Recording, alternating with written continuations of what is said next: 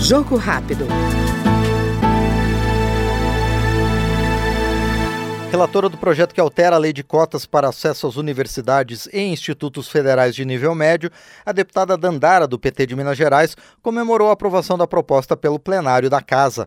Segundo a parlamentar, o texto aperfeiçoou a lei de cotas, que completou 10 anos e vem cumprindo a função inclusiva proposta. Eu mesma sou resultado dessa política de lei de cotas, né?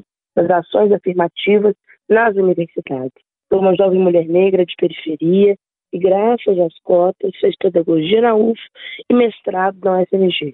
O que nós fizemos com essa avaliação foi, de fato, tentar corrigir algumas distorções. E olha que não foi fácil, porque alguns setores, inclusive da Câmara, defendiam que era o fim da política de cotas, já que lá no artigo 7 da Lei 2.711 previa uma avaliação.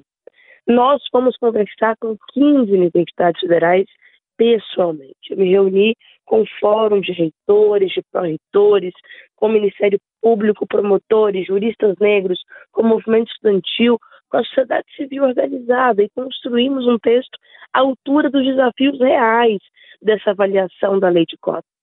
E fomos dentro do Congresso debater a partir de elementos técnicos, de elementos que realmente vão influenciar na aplicação da reserva de vagas. O Jogo Rápido acabou de ouvir a deputada Dandara, do PT Mineiro.